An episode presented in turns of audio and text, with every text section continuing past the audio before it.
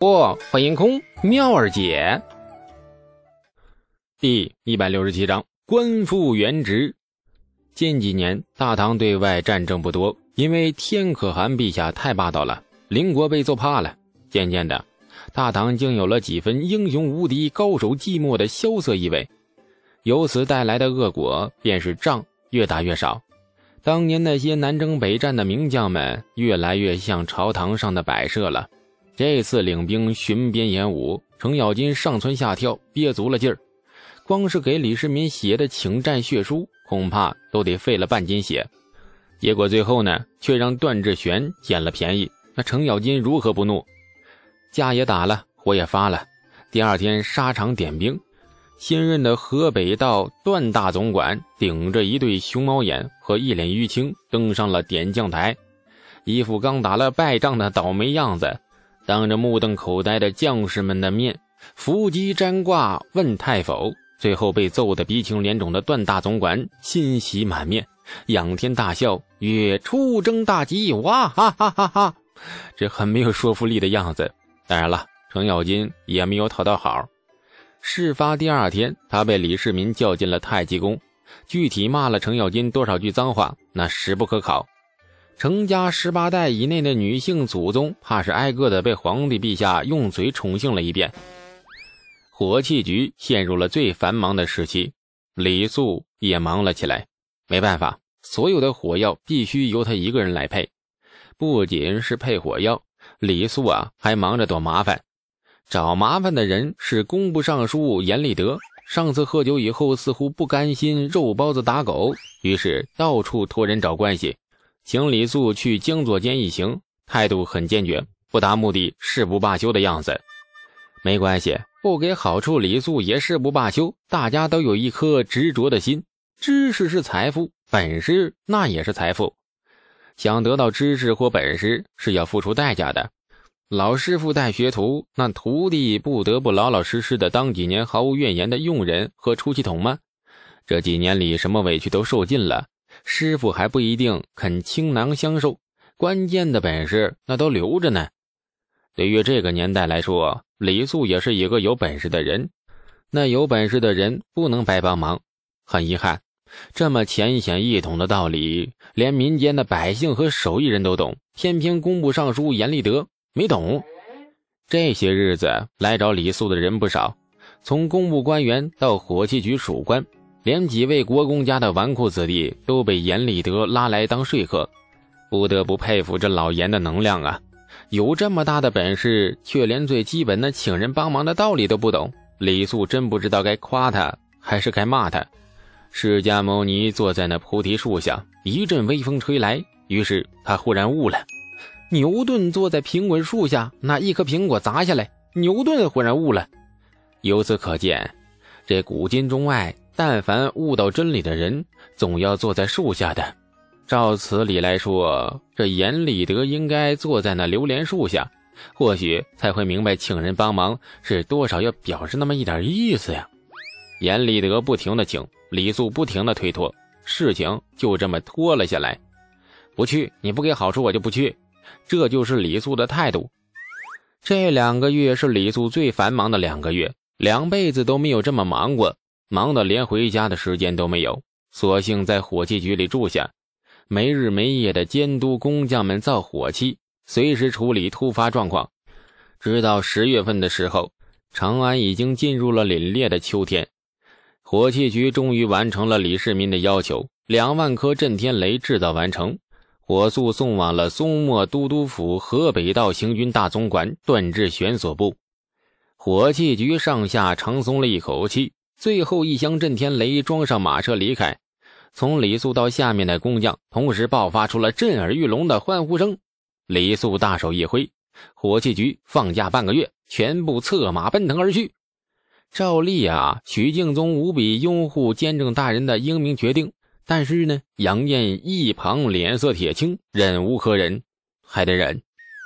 两天后，太极宫传出旨意，起复李素。啊，副官还还爵，仍是火器局监正，仍是泾阳县子。当初因为东市事件被收上去的爵位金册也被还回来了。李世民还特意送上了一套崭新的浅绯色官服。意料之中的结果，包括李素和所有的朝臣们都不觉得意外。大家都知道，陛下对这个少年郎是何等看重。何谓削爵罢官？那无非是赌一赌当初的悠悠众口。如今借着李素独创的流水线生产法，令火器局产量翻了三倍，如期完成了李世民下达的任务。那李素官复原职，自然是水到渠成的结果。于是，罢官三个月后，李素再次一脚踩进了官场这滩烂泥里。贞观十一年十月十五，河北道行军大总管段志玄领河东、河北两道十万将士。这在大唐和薛延陀边境的松漠都督府演武，大唐忽然搞出这么一个大动作，令北方周边邻国大为惊恐。消息传出去之后，数日之内，与大唐北边接壤的薛延陀，还有侍卫等国的可汗慌了神，窝里斗得昏天暗地的珍珠可汗和两个大雷子都暂时的停战，纷纷领着兵马集结于边境，忐忑不安的看着唐军演武。演武的过程并不重要，十万唐军分成两方对抗，假模假样的进攻或防守，骑兵与部族两相配合出击，大军因势力倒摆出各种进攻或防守的阵型等等。演武到最后，重头戏上场，一队千人唐军旌旗向一个小山包发起进攻，策马飞驰之时，上千个震天雷冒着青烟。雨点般落在小山包上，一阵地动山摇般的巨响过后，那座小山包在所有人的愕然目光注视下，被夷为了平地，变成了一个冒着烟的大坑。神迹呀！无法置信的真实发生的神迹呀！边境之外，远远观看的邻国可汗和王子们是心惊胆战，冷汗潸潸，各自的随从人群里面，甚至有不少人翻身下马。神情惶恐而虔诚地朝着那个油渍冒烟的大坑伏地膜拜，喃喃地念叨着各种忏悔和崇敬。其状与当初松州城头的吐蕃兵一般无二，神雷降世，群雄设伏，上千个震天雷发挥出了无以伦比的政治效果。想象一下，这一颗颗黑不溜秋的小罐罐，若是落在正在冲锋的本国军队人群里，那然后一个个炸开。那种后果，想一想都觉得黑暗。这些年对大唐心怀敌意的邻国不少，西突厥、薛延陀、视为这些邻国常与大唐边军有过摩擦，小规模的战事更是从来没有间断过。贞观四年，李世民平灭东突厥后，邻国看到了大唐强大的军事实力，终于老实了几年。然而，贞观十年开始，这些邻国又开始蠢蠢欲动，边境摩擦日益增多。无论对大唐怀着怎样的觊觎心思，那今日看到这一颗颗震天雷的巨大威力过后，可汗和王子们蠢蠢欲动的心情，仿佛被当头浇了一盆凉水，彻底的清醒了。有此神器，寰宇之内谁是大唐敌手？失魂落魄的各国可汗纷纷领着兵马回去了。他们要去准备向天可汗朝贡的礼品。薛延陀可汗父子比较特殊，回去二话不说，继续开战。嘿嘿，有意思的是，白天父子三人打得血肉模糊，晚上却纷纷向段志玄驻兵大营派出了各自的信使。这信使们立场不一，但是却表达着同一个意思：哎，会吃饭，会暖床，求结盟，求包养，啥都会。相比邻国的惶恐紧张。最郁闷的人要数河北道行军大总管段志玄了，好不容易能出来领兵，为此还莫名其妙的跟程咬金打上一架，千里迢迢跑来松漠都督府，结果扔了上千颗震天雷后，啥事都没有了。草原男儿的血性呢？尊严呢？你们倒是反抗啊！自己挨的那顿揍是真冤呐！点将台上鼻青脸肿的，还好意思仰天长啸，说什么此战大吉？你想想自己那个样子，就觉得蠢呐！段大总管陷入自厌情绪中不可自拔。太平村，李素官复原职，并未引起轰动，本来李素被罢官的事情知道的人并不多，村民们每日劳作，哪里有心情打听官宦家的事情啊？唯独李道正听到宦官宣完圣旨之后，傻愣了半天。官复原职的时候，他才知道自己的儿子原来以前被罢了官。于是二话不说，记起降魔法器，绕着院子里追杀两圈后，悻悻作罢。儿子大了，越来越追不上了。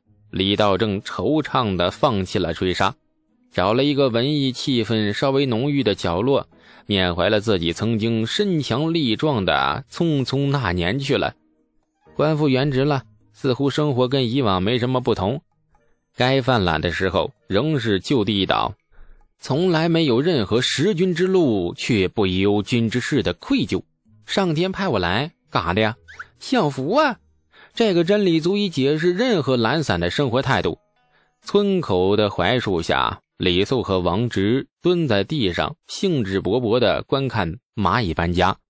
二人身后不远处，一脸孤傲寂寞的郑小楼环臂而视，嫌弃地看着二人。